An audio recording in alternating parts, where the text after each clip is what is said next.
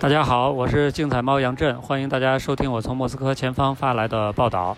昨天的世界杯三场比赛呢，真的是槽点重重啊。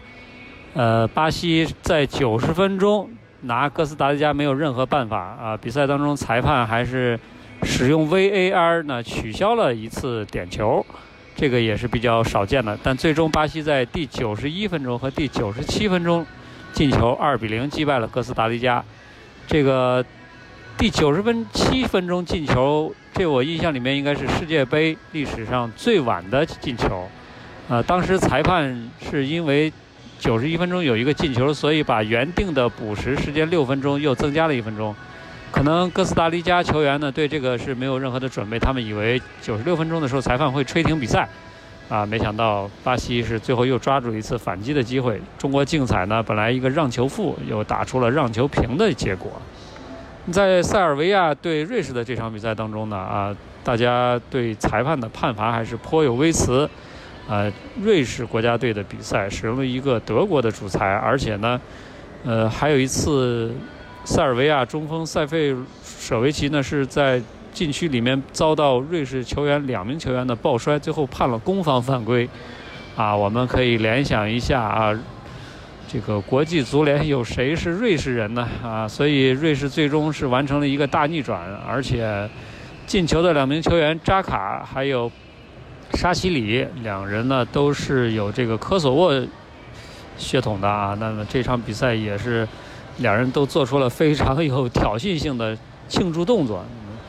嗯，所以这场比赛虽然说看起来瑞士呢是完成了本届世界杯的第一个大逆转。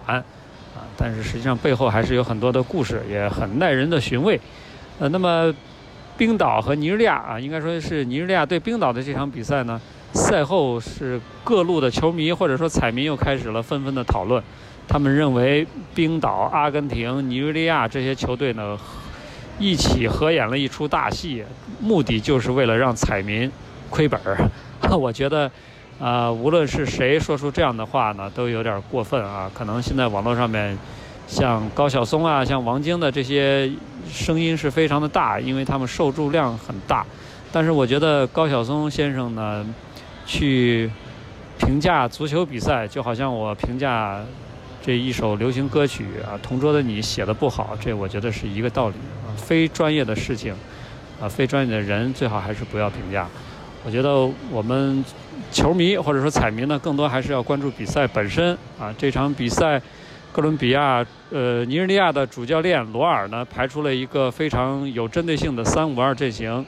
这个三中卫呢，是有效的遏制了冰岛球员在定位球当中的优势，而且冰岛球员反击的速度非常的慢，呃，所以尼日利亚并没有刻意的用两条边路去防，而是更多的注重中路的这种强点。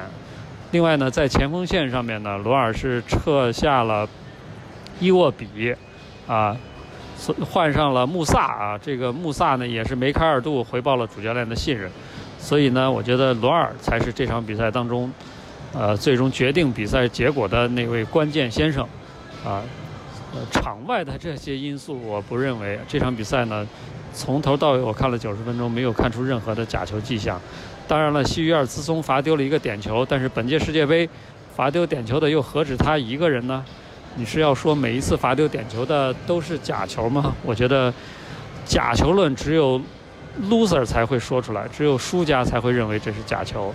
啊，猜对比赛的人都在闷声发大财，所以呃不要多说多做吧。我也许说假球的人是因为他们输了很多。好，那么今天呢，一共又有三场比赛呢。嗯，比利时将和突尼斯对话。那么，突尼斯在首场对英格兰的比赛当中，一号门将是受伤离场。在莫斯科，我还遇到了一些突尼斯球迷，我问他，我说这个对你们国家队影响大吗？他说不大。他说二号门将依然非常出色。我又问他，我说你准备把比利时的哪一位球员拿下呢？呃，如果你可以选择的话，他说那一定是阿扎尔。我说那卢卡库你不担心吗？他说不担心，卢卡库踢的。更像一名非洲球员，他们并不怕卢卡库，所以能看得出来啊，在突尼斯的球迷眼里呢，啊，比利时最可怕的人是阿扎尔啊。当然了，我问他这场比赛的比分是什么样，他也非常的冷静和客观，啊，他说比利时会三比一击败突尼斯，啊，我说那你们这个突尼斯国家队来到世界杯，如果一分都拿不了，你会觉得不开心吗？或者怎么样？他说，呃，他说还好，他说我们来世界杯就是为了参与，就是为了体验一下这种快乐。啊，我觉得真的是心态非常好的球迷。当然了，呃，说到刚才也说到教练的问题啊，本届世界杯有几名教练是让人印象非常深刻的。比如说，伊朗的教练奎罗斯，他在打西班牙的时候有针对性的排出了三六幺的阵型，结果呢是有效的遏制了西班牙的进攻。那么比利时的主教练马丁内斯呢，他是更多的把注意力放在了调教球队进攻方面，啊，排出了一个三四三的阵型，这个三四三非常有攻击性。